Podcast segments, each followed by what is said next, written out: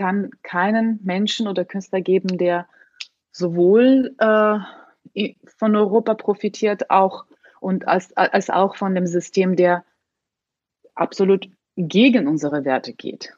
Mit welcher Musik, welche Musik können Sie überhaupt nicht ausstehen? Ehrlich gesagt, die deutsche Volksmusik. ja, gut. Entschuldigung. Erstklassisch mit Mischke, der musikalische Podcast des Hamburger Abendblatts.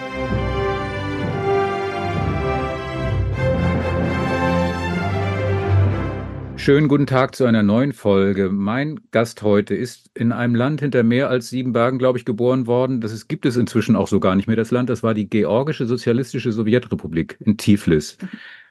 Der Vater war Geiger, die Mutter war Pianistin, also ist sie ganz überraschend keine Augenärztin geworden, auch keine Anwältin. Mit vier hat sie die erste Geige bekommen. 1991, kurz vor dem Bürgerkrieg in Georgien, ist sie nach Deutschland gekommen, hat hier in Hamburg studiert. Also war die Weltkarriere vorprogrammiert. Das kam dann auch so. 1995 mit 16 hat sie den zweiten Platz beim Sibelius-Wettbewerb in Helsinki gemacht. Erster wurde Pekka Kusisto, der auch hier schon mal war, ein sehr lustiger äh, Finne, also wirklich sehr lustig. Danach kam dann die Weltkarriere, die durch das Studium in Hamburg unwahrscheinlich äh, programmiert war. Und jetzt ist sie gerade Artist in Residence bei den Berliner Philharmonikern. Da leben sie auch Ihr Mann ist Musiker, der spielt aber Oboe. Ihre Tochter und ihr Sohn sind noch keine Musiker, soweit ich weiß. Und um es mal aufzulösen, ist Lisa Batjaschwili. Herzlichen Dank, dass Sie hier sind und schönen guten Tag. Wie schön, dass das geklappt hat. Ja, wunderbar. Dankeschön. War alles richtig soweit? Alles richtig und sehr unterhaltsam schon mal. Na gut, okay. Ähm, wir machen das hier immer so, dass ich mir eine Art Leitmotiv ausgedacht habe. Bei Ihnen konnte ich mich nicht entscheiden für das Gespräch, ob ich Mut oder Protest nehme. Also wir kommen um beides nicht rum bei Ihnen, glaube ich. Deswegen auch die erste Frage. Wie würden Sie sich eigentlich selbst bezeichnen? Als mutig oder als rebellisch oder womöglich sogar als selbstüberschätzend bei dem, was Sie da tun, abseits von dem eigentlichen Job, nämlich Geige spielen? Oh je. Oh je. Also eigentlich, eigentlich eher als jemand, äh, ja, ich sehe mich eher als jemand, der einfühlsam ist, eigentlich als so Hauptcharakter. Ähm, äh, aber dann auch jemand, der ähm, einen eigenen, eine, eine eigene Meinung hat und auch äh, irgendwie auch, äh, ja, für mich ist es ganz wichtig, mh, mm, meine Meinung auszudrücken gegenüber allen Dingen, die in der Gesellschaft passieren. Und äh, ich, ja, das, das ist dann lustig, wenn Sie sagen Protest, weil Protest ist einfach nur, weil ich keine andere Möglichkeit sehe, als manchmal mit Worten oder hauptsächlich mit der Musik zu protestieren, ähm, weil vieles natürlich in der Welt durchgeht, was nicht durchgehen sollte.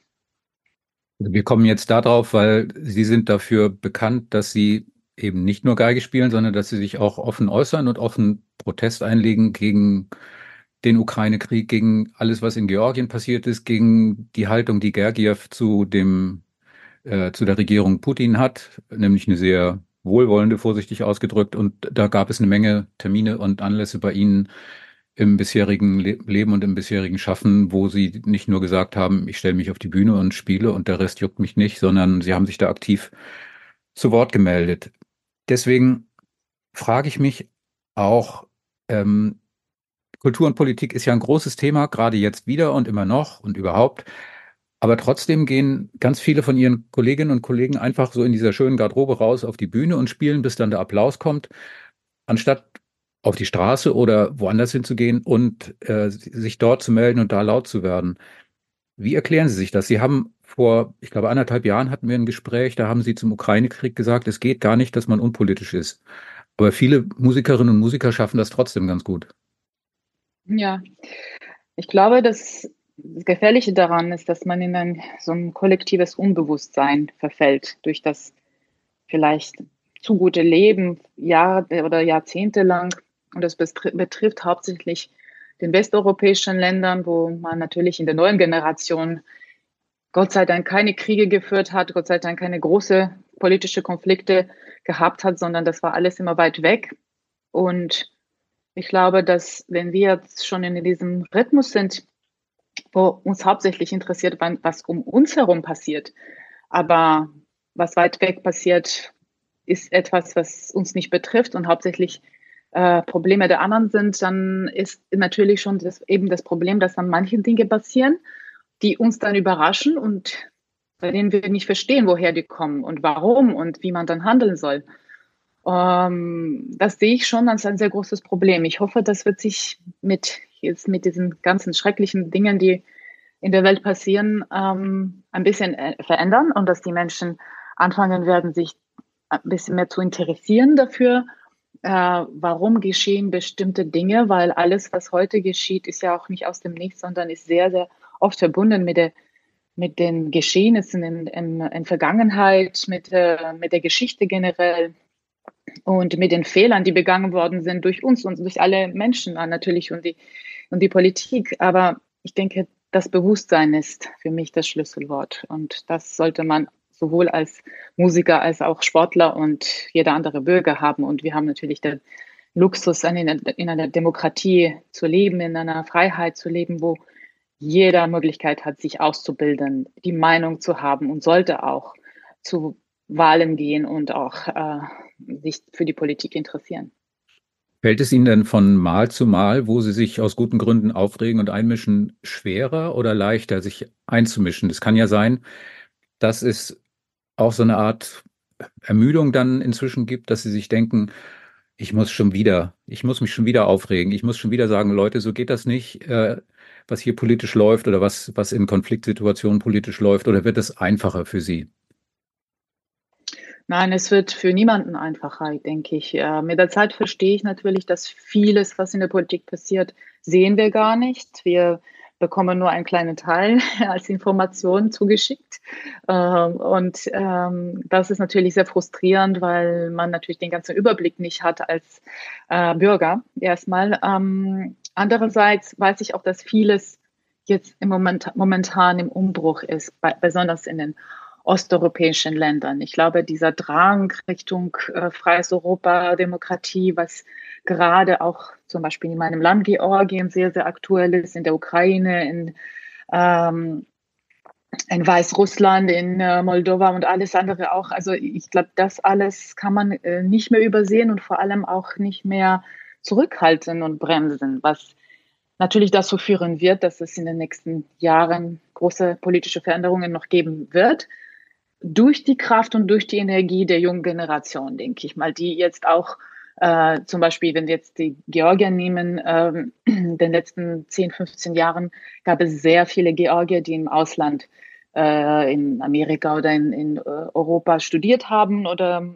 auch gearbeitet haben. Sie sind zurückgegangen und haben auch äh, viel klarere Ziele sich äh, gesetzt, um ähm, Georgien wirklich jetzt raus aus dieser post-sowjetischen Zeit zu bekommen und immer mit mehr Energie Richtung europäische Familie zu gehen. Und wir sind ja natürlich jetzt gerade in diesen Tagen erwarten wir große Entscheidungen, ob wir ähm, Kandidaturstatus bekommen für die Europäische Union.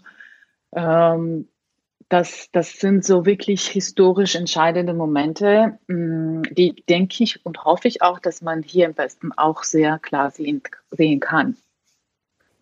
Sie haben ja zum Beispiel auf dem Maidan gespielt in, in Kiew. Sie haben sich mit Gergiev, schönes Beispiel, 2014 gewissermaßen angelegt, als Sie ein Stück, das Requiem for Ukraine heißt, als Zugabe gespielt haben in Amsterdam, ohne ihm das, glaube ich, vorher gesagt zu haben. Er, Sie haben das mal erzählt, er war auch nur so mittelbegeistert. Hat das konkret für Sie auch schon positive oder negative Folgen gehabt, dass vielleicht ein Veranstalter gesagt hat, also mit, mit der nicht, das, das nervt mich? Oder andersrum, dass sie von politischer Seite aus angesprochen wurden, sich da weiter einzubringen. Denn letztlich ist es ja relativ einfach, in großen Anführungszeichen, mit solchen Aktionen, die richtig und wichtig sind, in der Situation Beifall zu bekommen, aber dann eben den Schritt weiterzugehen und zu sagen, ich ziehe das jetzt auch durch, jenseits von dem Dasein auf der Bühne, das ich habe. Kam das bei Ihnen schon dazu oder sind das dann immer nur Momentaufnahmen gewesen? Also eigentlich äh, sollte es ja andersrum sein, dass wenn ich irgendwo auftrete und äh, proeuropäische und äh, ja diese Werte sozusagen verteidige durch mein Wort oder meine Musik mh, hm, in Europa, dann sollte das ja eigentlich nicht kritisiert werden, sondern das Gegenteil sollte kritisiert werden. Und äh, ich bin einfach immer, für mich ist es ganz klar, es kann nicht beides geben. Es kann keinen Menschen oder Künstler geben, der sowohl äh, von Europa profitiert, auch und als, als auch von dem System, der absolut gegen unsere Werte geht. Und ich verstehe wirklich ehrlich gesagt nicht, wieso durch so viele Jahre so vieles akzeptiert und toleriert worden ist. Äh, deshalb habe ich natürlich durch das, was ich ähm, in dem Moment gemacht habe, überhaupt keine Bedenken, weil ich weiß, dass es eigentlich etwas ist, was, wofür wir alle stehen. Mhm. Äh, und ähm, äh, so wie ich jetzt auch lebe in den letzten Jahren, äh, habe ich eigentlich schon meine Linie durchgezogen in dem Sinne, dass ich das immer wieder aufgegriffen habe. Natürlich habe ich in 2014 nicht denken können, dass ich, dass man in 22 äh, die, das Requiem für die Ukraine nochmal fast überall spielen muss, weil einfach dann der große Krieg tatsächlich kommt, wo alle ähm, auf einmal aufmerksam drauf werden und dass wir da eigentlich in 2014 so vieles wieder übersehen haben und davor noch in 2008 in Georgien, als wir so einen ähnlichen Krieg erlebt haben, wo also unser äh, Teil äh, Georgiens, äh, Südossetien, innerhalb fünf Tage einfach okkupiert worden ist und seitdem die Georgier dort nicht mehr leben können. Diese Geschichten wiederholen sich und jetzt äh, sind wir natürlich in der Zeit, wo wir sehr viel drüber sprechen, aber äh, wie gesagt, ähm, das eigentlich hat schon eine sehr lange Vorgeschichte und ich habe immer gehofft, dass, dass wir früher als später reagieren, damit wir irgendwo auch die, ein Zeichen setzen dafür, dass eigentlich eine Diktatur, eine Aggression, äh, diese Art von Politik in unserem Jahrhundert nicht mehr toleriert wird. Und hm. natürlich hoffe ich, dass wir irgendwann es schaffen, im großen Teil oder in einem, in einem Teil unserer Welt äh, äh, sozusagen eine richtige Demokratie und eine auch richtige, ähm, ja, ein, ein, die, die Diktatur, vor allem die Diktatur zu mh, hm, besiegen. Sind Sie eigentlich durch die durch, also als, als Georgierin Ihrer Generation sind Sie quasi automatisch so erzogen werden durch erzogen worden durch die Umstände oder waren Sie schon als Kind so ohne die Prägung im Elternhaus, haben Sie schon ganz früh freiwillig die Klassensprecherin gemacht und diese Art von Gerechtigkeitsempfinden schon von Anfang an so ausgelebt? Äh, überhaupt nicht. Also ich war eigentlich ein sehr stilles und zurückhaltendes Kind, habe äh, ziemlich viel Musik gemacht zu Hause, Geige und Klavier gespielt. Ähm, aber ich habe ja in der Zeit in Georgien gelebt, ähm, als Sowjetunion sozusagen schon am Ende ihrer Zeit war. Und äh, äh, dieser Umbruch, diese, äh, dieser Kampf nach Unabhängigkeit, nach Freiheit der Georgier und vor allem auch damals in der jüngeren Generation, was so ein bisschen das Ganze angetrieben hat, das hat mich schon sehr geprägt und vor allem äh, habe ich sehr, das auch sehr intensiv erlebt als kleines Kind, weil ich denke, Sie müssen sich vorstellen, wenn in einem Land Politik eine große ähm, eine große Wichtigkeit hat und natürlich durch meine Eltern, die sehr, sehr proeuropäisch waren. Mein Vater durfte ja äh, mit seinem Streichquartett ähm, seine Konzerte in Europa spielen. Das wäre auch eine ziemlich große Ausnahme, weil viele durften das damals noch nicht und äh, er hatte eine besondere Erlaubnis vom Kulturministerium in der Sowjetunion. Da, dann konnte er seine Konzerte spielen und dadurch auch uns erzählen und ähm, auch Fotos bringen und Geschenk, kleine Geschenke bringen, um, um, um einfach um zu erzählen, wie es tatsächlich ist in Europa, weil es war so weit weg. Auch die Vision darüber, wie man eigentlich in Europa lebt. Es war wie auf einem anderen Planeten für also wenn man mhm. das so erklären kann. Und ähm, damals ist mir das ganz klar geworden. Erstens durch die Musik, äh, durch die Aufnahme, die mein Vater gebracht hat und die Erzählungen von meinem Vater hat sich so eine, eben diese Vision der Traum gebildet. Ich möchte auch dahin. Ähm, und dann war auch diese politische Seite natürlich der Georgier, die nach äh, Unabhängigkeit gestrebt haben, dass das äh, irgendwie hatte mitgewirkt, hat mitgespielt in meinem Kopf. Und deshalb ist es so, dass auch heute oder auch schon vor 20 Jahren, als, als ich schon in, in Deutschland war, ähm, für mich eben dieses Bewusstsein schon immer da war, es, es ist für, tatsächlich für viele Menschen gar nicht so offensichtlich, ein, in einem Land zu leben, wo man sich die Freiheit erlauben kann. Hm. Wir haben jetzt Mitte Dezember. Wie ist denn eigentlich die Situation jetzt in Georgien? Ich kann mich erinnern, dass vor einiger Zeit es so wirkte hier, als ob quasi in den nächsten fünf Minuten Putin sich überlegen würde, äh, nehme ich mir jetzt Georgien oder nehme ich mir Moldau?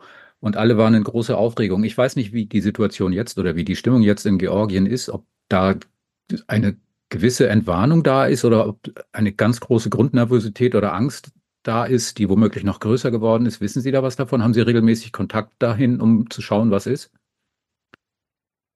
Ja, und ich glaube, jetzt ist natürlich das Bedürfnis, ähm, auch die Unterstützung Europas ähm, zu bekommen, so, so viel wie möglich und so äh, intensiv wie möglich sich ähm, dahin zu arbeiten, sozusagen, dass man so, so viel wie möglich sich an der Europa nähert. Und ähm, gleichzeitig ist, glaube ich, schon sehr viel Vorsicht äh, gefragt, weil wir müssen auch schauen, dass ähm, Russland nicht zu sehr provoziert wird. Ähm, es ist ja auch so, dass Putins Krieg nicht so gegangen ist, wie er sich das vorgestellt hat und wie er das geplant hatte. Sonst wäre es vielleicht doch noch schlimmer gewesen für uns. Aber im Moment ist er ja ziemlich beschäftigt mit der, mit der Ukraine. Und äh, für, für unsere Länder ist es, glaube ich, ganz, ganz wichtig, Ruhe zu bewahren und trotzdem die Linien nicht zu, äh, ja, nicht, nicht von unserem Hauptweg ähm, wegzukommen und einfach immer weiter Richtung Europa zu arbeiten. Sprechen Sie denn regelmäßig mit Verwandten, Familie, Freunden in Georgien und gucken, wie die Lage so ist? Äh, ja, ich spreche aber vor allem, ähm, naja, die Menschen haben ja auch alle ein, unterschiedliche Meinungen, unterschiedliche Vorstellungen von dem. Man sieht eher, was politisch passiert, was passiert aber auch in der Gesellschaft. Ähm, Georgien ist auch ein, kein Geheimtipp mehr. Ich glaube, das ist ein Land geworden, wo sehr, sehr viele Menschen hinwollen, sich interessieren, ähm, hauptsächlich auch kulturell ein unglaublich interessantes Land ist. Und ähm, als ich natürlich, als ich 91 nach Deutschland gekommen bin, wussten sehr viele Menschen nicht, was eigentlich Georgien ist. Haben wir tatsächlich unsere eigene Sprache? Oh ja.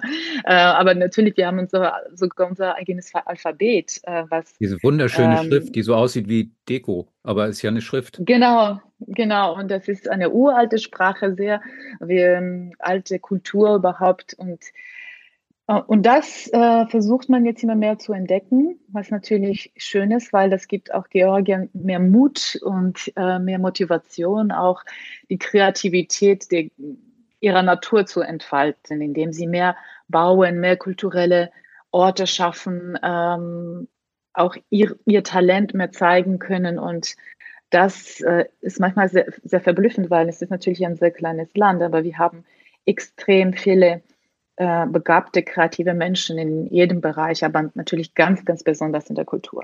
Mhm. Weil Sie gerade das Stichwort Mut gesagt haben, ich würde jetzt vielleicht noch eher dann in die Richtung der musikalischen Fragen umschwenken, aber nichtsdestotrotz Mut.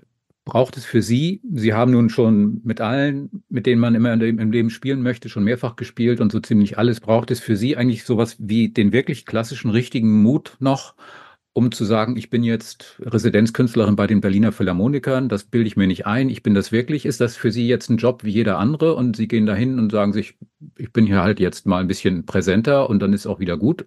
Oder geht bei Ihnen wirklich noch das Nervenflattern los bei der Vorstellung? Ähm, nein, also ich war schon Artist in Residence bei einigen großen Orchestern wie zum Beispiel Konzertgebauorchester in Amsterdam oder New York Philharmonic. Ähm, es ist aber, ich muss ganz ehrlich sagen, Berliner Philharmoniker war schon ein Traumorchester für mich, schon seit meiner Kindheit. Und ich äh, habe zum ersten Mal mit denen musiziert, es war schon fast, fast, fast 20 Jahren. Also mit, äh, da war meine Tochter gerade ganz, ganz klein, mh, mm, ein paar Wochen alt hat sich dann irgendwie über die Jahre eine Freundschaft, Freundschaft entwickelt mm, und aufgebaut. Und es, es macht mich extrem glücklich, einfach mit diesen Menschen zu kommunizieren und Musik zu machen. Ich habe jetzt vor ein paar Tagen zum Beispiel ein Kammermusikprojekt mit denen gemacht, das äh, zwei Nonette gespielt von Louis Farank und Louis Spohr. das ist auch so ein bisschen ungewöhnliches Repertoire. Ähm, das ist mit Streichern und Bläsern. Also es ist fast schon ein kleines Orchester sozusagen, aber dann trotzdem immer noch eine sehr kammermusikalische Arbeit.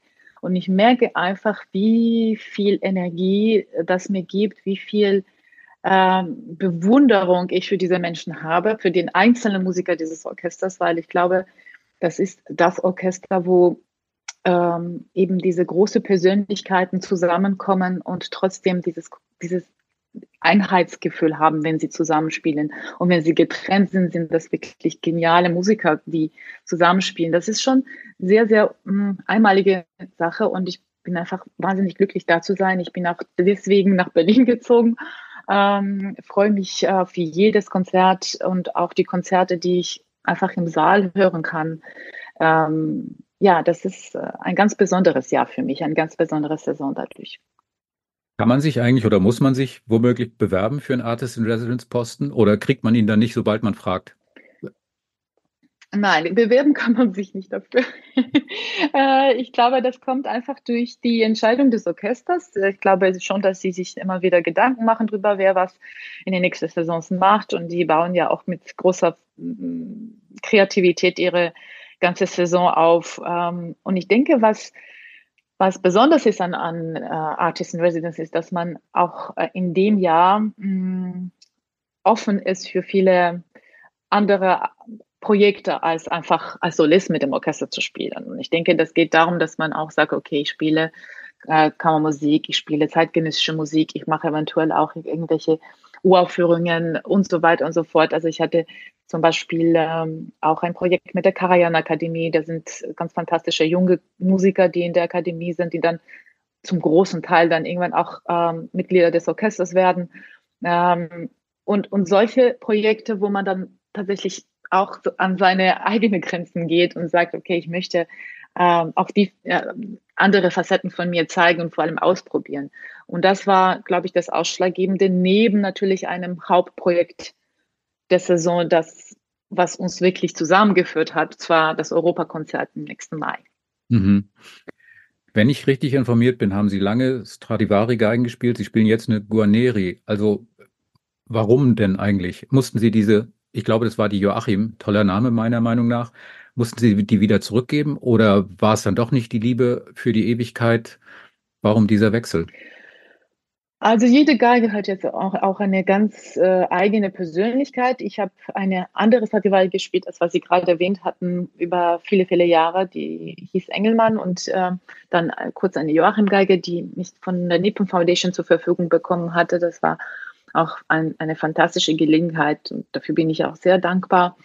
Ich habe aber parallel natürlich auch eine langfristige Lösung gesucht und ähm, ähm, als ich auf diese Guarneri del Gesù Geige gekommen bin vor gut zehn Jahren, ähm, da hatte ich die Möglichkeit, ähm, eine, eine deutsche Familie als Investor sozusagen ähm, dazu zu motivieren, einfach dieses Instrument zu kaufen. Und das war wirklich ein riesen äh, Glücksfall für mich, weil ich natürlich jetzt ähm, erstens, das, das, Instrument ist in Europa, ähm, das gehört den Menschen, die ich kenne und das ist eins der schönsten Instrumente, was ich jemals in der Hand gehabt habe. Und dass ich überhaupt jetzt dieses Instrument jeden Tag spielen kann, gibt mir natürlich ein, ein, ein sehr große, Stab einfach auch emotionelle und professionelle Stabilität. Es ist ja, am Ende geht es ja darum, dass man gar nicht mal an das Instrument denken muss, sondern dass man einfach Musik macht und äh, die Möglichkeit hat, sich auszudrücken und auch in einem schlechteren Saal keine Sorgen sich zu machen, dass man die Geige nicht hört und so weiter. Aber es ist natürlich in, in den letzten Jahrzehnten und Jahrhunderten schon fast, ein, fast unmöglich geworden für uns äh, Musiker, ein, ähm, ein tolles Instrument zu kaufen, also so ein teures Instrument zu kaufen. Deshalb sind wir natürlich darauf angewiesen, äh, meistens äh, Menschen zu haben, die uns unterstützen und die dann Instrumente kaufen und uns einfach zur Verfügung stellen. Als ob Sie meinen Spickzettel hier gelesen hätten, also das Thema Geld. Ich, Helene Fischer verkauft gerade Karten für Konzerte in, ich glaube, in zweieinhalb Jahren. Und wo immer Taylor Swift auftaucht mit ihrer Welttournee, da schießt das Bruttosozialprodukt in dem jeweiligen Land nach oben. und sie hat am Ende eine Milliarde mehr auf dem Konto. In der Klassik muss man aber immer noch so viel Überzeugungsarbeit leisten. Und also die aller, allermeisten Künstlerinnen und Künstler sind doch deutlich von diesen Gehaltsstufen entfernt. Fair ist das ja alles nicht, oder? Nein, natürlich ist es nicht fair. Deshalb heißt das andere auch Popularmusik. Und wir äh, möchten immer mehr Richtung Popularmusik gehen, weil ich verstehe auch den äh, Gedanken dahinter. Wir möchten mehr junge Musiker dazu motivieren, in Konzerte zu kommen. Ähm, man muss aber trotzdem wissen, dass wahrscheinlich die klassische Musik nicht von jedem so leicht aufgenommen werden kann wie die Popmusik, ohne dass man große Kompromisse eingeht. Und diese Kompromissbereitschaft haben einige, aber natürlich muss man das in Grenzen halten, weil das muss trotzdem irgendwo in der ernst, ersten Musik, ernsten Musik bleiben.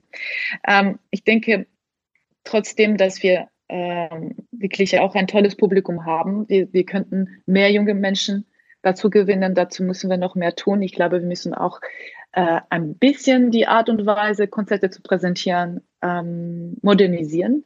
Das könnte zum Beispiel so sein, dass man noch mehr Interaktionen mit, den, äh, mit dem Publikum hat oder dass man zum Beispiel die Konzerte auch teilweise mehr visuell gestaltet.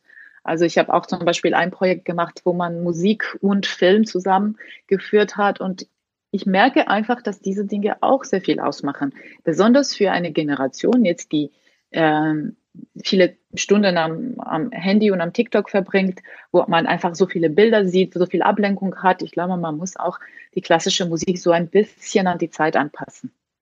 Gibt es ein Stück, das Sie seit Jahren anbieten wie Sauerbier und alle Veranstalter sagen, ja, schick, aber machen wir nicht?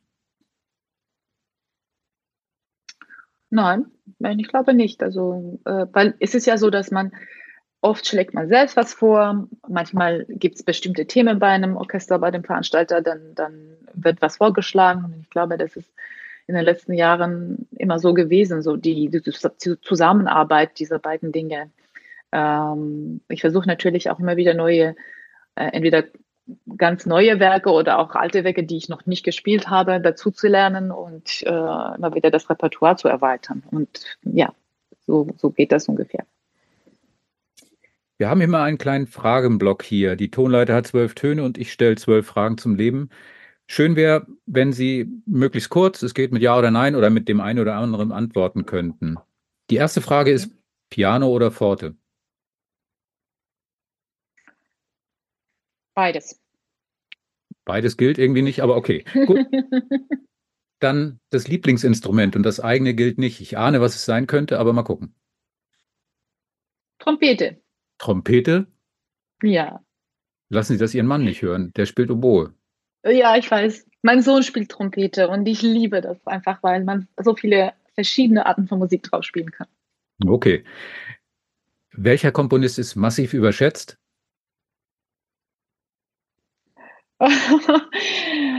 Um, also ich denke, ähm, Oh, das kann ich Ihnen nicht sagen, weil dann werden mich sehr viele Leute nicht mögen. Ich könnte Ihnen einen sagen. Sagen Sie. Karl Orff. Schrecklich.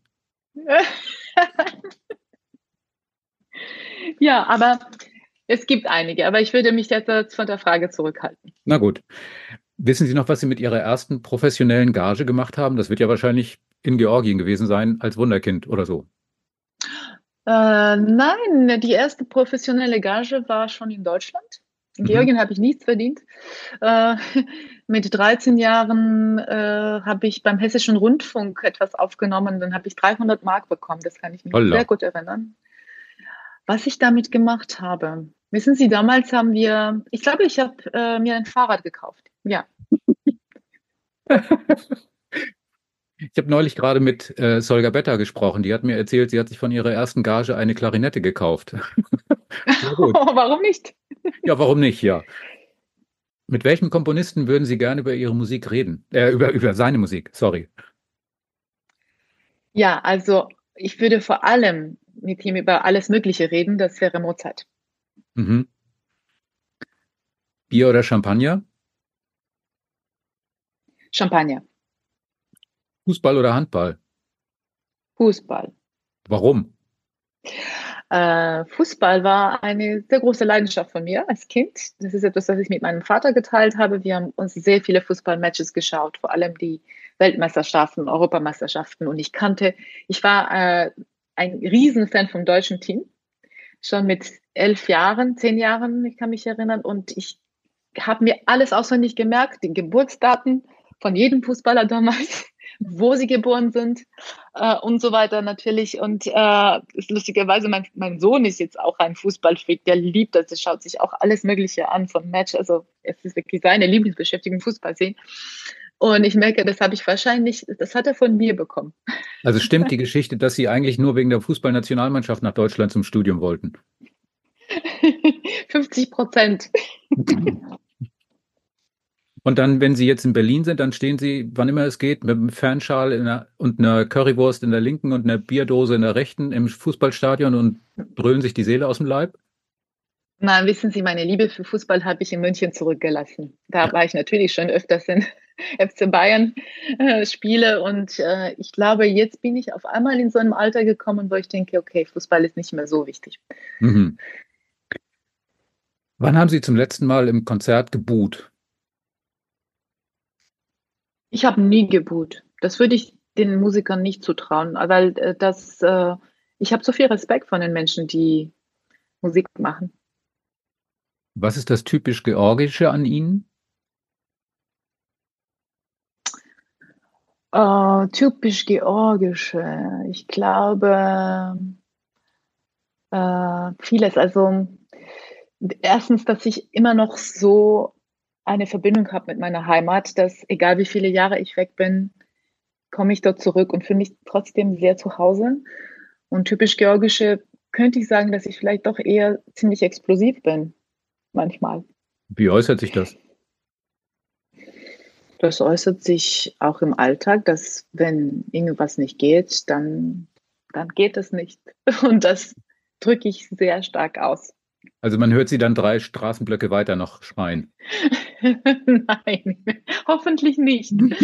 Aber ich glaube schon, dass ich sehr intuitiv bin in manchen Sachen und intuitiv ist auch etwas, was Georgien überhaupt, äh, die Intuition generell ist etwas, was die, was die Georgier sehr, sehr viel weitergebracht hat. Welche Superkraft hätten Sie am liebsten? Ah, die Superkraft, äh, natürlich hätte ich gerne die Möglichkeit, manche Dinge ähm, ja, in, in, der Welt ein bisschen anders ähm, zu organisieren. Aber diese Kraft hat, hat niemand. Hm. Wie informieren Sie sich über das tägliche Geschehen? Tageszeitung, Internet, Google, gar nicht, Fernsehen, Twitter oder X? Ja, ein bisschen von allem. Also hauptsächlich ähm, Fernsehen und Internet momentan. Welche Musik können Sie überhaupt nicht ausstehen? Ehrlich gesagt, die deutsche Volksmusik. ja gut. Entschuldigung. Sie sind ja nicht von hier, das geht schon in Ordnung. Also dann würde ich doch gerne nochmal, das ist ja jetzt ganz wichtig, diesen lokalpatriotischen Teil. Sie haben ja hier in Hamburg studiert. Welche Erinnerungen haben Sie eigentlich an die Stadt, außer dass Sie hier studiert haben? Uh, unglaublich tolle Erinnerungen. Ich glaube, dass immer noch, dass es die schönste Stadt Deutschlands ist. Ich bin auch so dankbar, dass meine erste Erfahrung in Deutschland, in Hamburg war, äh, in der Situation, in der ich war. Ich war auch kurz in einer äh, in einem Gymnasium äh, in Hamburg am äh, Albert-Schweitzer-Gymnasium. Das war auch meine erste Begegnung mit Kindern in meinem Alter. Und das wird immer unglaublich wertvoll für mich bleiben, weil das war, glaube ich, auch ganz wichtig, dass eben dieser Anfang, dieser große Wechsel von Georgien nach Deutschland in diesem Kontext passiert und so äh, vorübergeht, diese Zeit, die erste Zeit, dass mir alles, äh, ja, dadurch wurde mir auch alles viel, viel leichter gemacht. Und ich bin immer noch sehr, sehr nostalgisch auf die Zeit in Hamburg. An dem Gymnasium gibt es ja auch ein Schulorchester. Haben Sie die alle an die Wand gespielt? Oder durften Sie nicht mitmachen? Oder wie war das? Äh, nee, umgekehrt. Also das war natürlich für mich ein Riesenvorteil. Ich, ich habe mit den Kindern kein Deutsch sprechen können, aber wir haben natürlich sofort Musik gemacht. Und da ich schon mit meiner Geige dort äh, äh, auch meinen Platz gefunden hatte, hat es natürlich die erste Zeit sehr, sehr viel vereinfacht und, und vor allem auch äh, mir neue Freunde geschaffen, weil diese Leute waren alle sehr musikalisch und ähm, waren e extrem offen mir gegenüber. Und das, das ist, glaube ich, dank der Musik. Aber Sie haben ja schon in einer anderen Liga gespielt, buchstäblich. Also ja, aber in der Zeit, wissen Sie, wenn man zwölf ist und so, da, da ich, ich war auch kein typisches Wunderkind. Ich war schon natürlich als, als äh, Jungstudent an äh, Hamburger Musikhochschule eingeschrieben. Das wussten sie auch. Aber ich war noch ziemlich jung und äh, was mir sehr viel Freude bereitet hat, war einfach die Musik mit anderen zu teilen und endlich mich damit und mit den anderen zu unterhalten. Ähm, und habe ich natürlich auch parallel äh, ja meine Stunden in der Musikhochschule besucht. Mhm. Ich habe ein Zitat über Sie gefunden in der New York Times, das fand ich so toll. Ähm, da stand über Sie, Ihr Spiel beinhaltet eine laserartige Direktheit, die ihr erlaubt, konzentrierte Gefühle ohne auch nur einen Hauch von Affektiertheit oder Theatralik zu vermitteln. Die musikalische Entsprechung einer Bauchspiegelung. Ist das ein super Vergleich oder totaler Quatsch? Ich glaube, es geht darum, dass wenn ich spiele, versuche ich sehr fokussiert zu sein, mich auf das Wesentliche zu konzentrieren. Und das kommt manchmal so oder so rüber. Jeder versteht das auf seine Art und Weise, aber für mich ist das wirklich so, dass es eine Richtung hat und weil mein Fokus mich dazu bringt, äh, mich sehr, sehr tief in die Musik, einfach sehr tief einzutauchen und ähm, das, ähm, das ist einfach meine Art, Musik zu machen, einfach mich so wenig wie möglich ablenken zu lassen. Wie bekommen Sie eigentlich einen Dirigenten dazu, dass der oder die Dirigentin macht, was Sie wollen, weil Sie vielleicht auch mal ganz froh darüber sein möchten, nicht alles selbst regeln zu müssten als Solistin. Denn äh, viele haben ja diese Notwendigkeit geradezu, das Ganze an sich zu reißen und ähm, sozusagen die Arbeit vom Dirigenten noch mitzumachen. Ist das bei Ihnen anders oder können Sie damit ganz gut klarkommen, wenn jemand neben Ihnen sagt, da geht's lang, so geht's lang, das machen wir jetzt mal so und das machen wir ganz bestimmt nicht so? Also jetzt passiert sowas nicht. Mhm. Ähm, es gab in der Jugend natürlich schon so ein paar Begegnungen mit ähm, Maestros, wo, wo ich sehr, sehr schüchtern war und äh, die haben mich sozusagen geleitet, mehr als andersrum. Jetzt inzwischen in den letzten Jahr, äh, 10, 15 Jahren ist es wirklich eine gemeinsame Reise äh, mit dem Dirigenten, mit dem Orchester. Ich äh, kann mir auch Gott sei Dank leisten, mit den Menschen zu arbeiten, mit denen ich arbeiten möchte und wo ich genau weiß, worauf ich mich einlasse. Und die meisten jungen Dirigenten heutzutage sind ja auch sehr, sehr äh, entgegenkommend und sehr offen und sehr freundschaftlich dem Orchester und den Solisten gegenüber. Ich glaube, das ist unsere neue Einstellung, dass ein Maestro nicht mehr der nette Diktator ist, sondern der ist einfach ein Teil von, von dieser musikalischen Gesellschaft auf der Bühne. Und das ist sehr, sehr angenehm, muss ich sagen. Da ist, glaube ich, die Arbeit auch sehr viel harmonischer, auch das Ergebnis äh, äh, irgendwie äh, zufriedenstellender für alle, weil wir eigentlich eine die große Kaumusik machen. Also ich kann von mir sprechen, weil ich eben mit diesen diese Art von Menschen zusammenarbeite und äh, möchte ich auch nicht weg davon gehen, ehrlich gesagt. Ich finde interessant, dass Sie diesen Begriff Maestro nehmen, weil für mich hat er sowas Gestriges, sowas also altehrwürdiges und es wirkt aus einer Zeit, wie aus einer Zeit, die eigentlich vorbei sein sollte, dass man sagt, oh Maestro, darf ich Ihnen noch ein Wasser anreichen? Oh Maestro, soll ich Ihnen die Tür aufhalten? Also damit haben Sie kein Problem, dass diese Vokabel so antiquiert, antiquiert jetzt inzwischen wirkt. Also zu mich, zumindest für mich. Ich habe immer, ich, ich zucke immer leicht zusammen, wenn ich das Wort höre.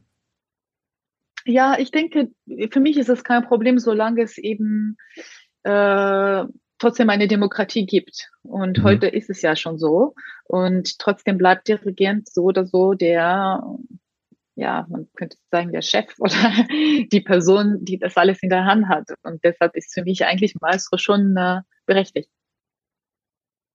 Mal eine ganz andere Frage. Wissen Sie eigentlich noch, was Ihre erste eigene Platte war? Also, um nochmal auf Pekka Kusisto zurückzukommen, der hat hier mir erzählt, damals seine erste Platte war der schwedische ESC-Gewinner von 1984, die schöne Platte mit dem Titel Digiloo Digilay. Ich weiß jetzt nicht, ob es das auch in Georgien gab, aber. äh, ja, ich hatte, meine erste Platte war, weiß ich ganz genau. Ähm, Wiener Philharmoniker Karl Böhm, Mozart Symphonien Nummer 39 und 40. Oh, Streberin, also. ja, ja, so tut mir leid. Also ich habe zum Beispiel das, ich habe das gehört, was meine Eltern mir gegeben haben. Und mein Vater hat einfach diese Aufnahmen gebracht und parallel auch Porgy and Bess mit äh, Louis Armstrong und Ella Fitzgerald. Das, das war auch etwas, was jeden Tag gespielt wurde zu Hause. Okay, dann sind Sie entschuldigt. Was ist für Sie die beste Musik zum lauten Mitsingen im Auto? Bruno Mars. Also ich liebe Bruno Mars, weil ich ein großer Fan von Michael Jackson war. Ich habe auch alle Songs von ihm auswendig äh, gelernt und, und gesungen. Ich war in seinem Konzert, äh, als ich noch sehr jung war und dann für mich ist von der neuen Zeit Bruno Mars derjenige, so ein bisschen als der Nachfolger von Michael Jackson für mich ist mit auch unglaublich großem Talent. Der Mann, der hat damit so eine tolle Stimme und äh, macht tolle Musik. Ähm, ja, das singe ich auch dann im Auto gern nach. Okay, dann müssen Sie im nächsten Jahr nach Hamburg kommen. Es gibt ja ein Michael Jackson Musical in der im, bei, bei Stage Entertainment. Das, äh, ich weiß noch nicht genau wann, aber irgendwann im nächsten Frühjahr, glaube ich, kommt es und dann haben Sie dann das Erlebnis noch vor ja. sich, das wieder zu hören. Gut. Neulich habe ich mit Tabea Zimmermann gesprochen, die ist jetzt Bratscherin und keine Geigerin, aber sie meinte, man könnte ihr ruhig eine Stradivari vor die Tür legen, sie wäre da gar nicht so scharf drauf. Können Sie das verstehen als jetzt Ex-Stradivari-Spielerin? Kann ich mir schon vorstellen, wenn man äh, auch viele andere Instrumente äh, ausprobiert hat, wo man auch verstanden hat, dass man gewiss auf anderen Instrumenten auch seine, seine Musik zu sprechen bringen kann. Und ich denke, hm, es gibt auch äh, sehr viele begabte äh, zeitgenössische Geigenbauer hm, oder Streichinstrumentenbauer, die äh, auch sehr, sehr vielversprechend sind. Und ich finde es auch ganz toll, wie sich viele Künstler dafür einsetzen, eben diese zeitgenössische äh, Streichinstrumentenbauer zu unterstützen und diese Instrumente zu spielen und sie auf großen Bühnen zu spielen. Ich glaube auch, dass wir uns in diese Richtung mehr und mehr bewegen werden. Ähm, es muss nicht ein Estrat sein. Jeder muss das für sich entscheiden. Hm. Zum Abschluss nochmal Pekka Kusis durch, kann da nicht drum herum. Der hat mir erzählt, dass er vor dem Violinkonzert, das Bryce Dessner für ihn geschrieben hat, macht er immer schnelle 20 Liegestütze, um auf Betriebstemperatur zu kommen. Er meinte, das Stück ist wie ein Boxkampf. Haben wir auch solche Tricks in der Garderobe, dass Sie Dinge tun oder vielleicht auch lassen, damit Sie dann wissen, okay, jetzt bin ich fertig, jetzt kann ich rausgehen, jetzt kann ich spielen? Ja, also ich bin sehr gespannt, ob Pekka das wirklich macht, weil Liegest nach Liegestützen kann man eigentlich gar nicht die Geige in der Hand halten. aber äh, nee, also die Richtung nicht. Ich denke schon, aber dass äh, jedes Werk eine andere Art von Vorbereitung braucht. Ich glaube, was ganz, ganz wichtig ist, ist diesen Fokus zu finden und auch eine körperliche Entspannung vor dem Konzert zu erzielen. Deshalb ist äh, eine Arbeit, äh, das Bewusstsein des Körpers sehr wichtig. Ich glaube, je älter wir werden, desto mehr müssen wir das lernen. Glaube, wenn wir sehr jung sind, verstehen wir das noch nicht. Aber äh, ich bin jetzt in so einer Phase, wo ich denke, ganz, ganz wichtig ist eben dieses Gefühl, äh, wenn ich jetzt so angespannt bin, wie schaffe ich das, mich zu entspannen und mich aber trotzdem aufgeregt genug zu, zu fühlen, um äh, mit Freude auf die Bühne zu gehen, weil Entspannung muss nicht heißen, dass man, dass man keine Lust mehr hat, irgendwie irgendwas zu leisten, sondern es ist so eine Mischung zwischen Entspannung und einer großen, großen Freude. Und das ist, glaube ich, der ideale Zustand, in dem man eigentlich sein sollte, wenn man auf die Bühne kommt. Heißt das fünf immer gleiche Yoga-Übungen in der Garderobe oder die letzte Viertelstunde, bevor es losgeht und rausgeht, die Tür ist dicht und niemand darf reinkommen? genau das, was Sie gesagt haben. Also das ist mein größter Wunsch, dass jeder das versteht, dass ein Künstler Viertelstunde vor dem Bühnengang absolute Ruhe braucht. Und das ist, was am meisten auch hilft. Hm. Dann hoffe ich, oder ich gehe mal davon aus, dass das auch so sein wird, wenn Sie am 23. Februar hier in Hamburg sind mit den Berliner Philharmonikern, mit Kirill Petrenko und Sie spielen das erste Schimanowski-Konzert, wenn ich das richtig erinnere. Und die Berliner spielen ansonsten noch Strauß, Sinfonia Domestica und Liszt Le Prélude, also alles kleine harmlose Stücke den ganzen Abend lang. Und ähm, ich bin sehr gespannt, wie das wird und freue mich drauf und kann nur sagen, vielen Dank für das Gespräch. Es hat sehr viel Spaß gemacht. Ich habe wieder was gelernt und ich freue mich auf das Konzert und dann sehen wir uns womöglich. Auf jeden Fall. Ich freue mich auch sehr, vor allem dieses fantastische Violin-Konzert von Schimanowski für das Publikum in Hamburg zu spielen, mit dem großen Orchester. Vielleicht kommt ja das Albert-Schweitzer-Gymnasium en bloc und guckt, was aus ihnen geworden ist.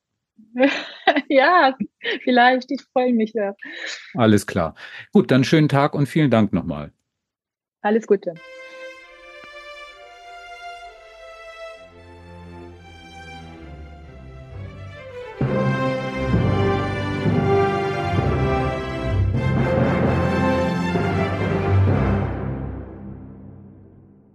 Weitere Podcasts vom Hamburger Abendblatt finden Sie auf abendblatt.de slash podcast.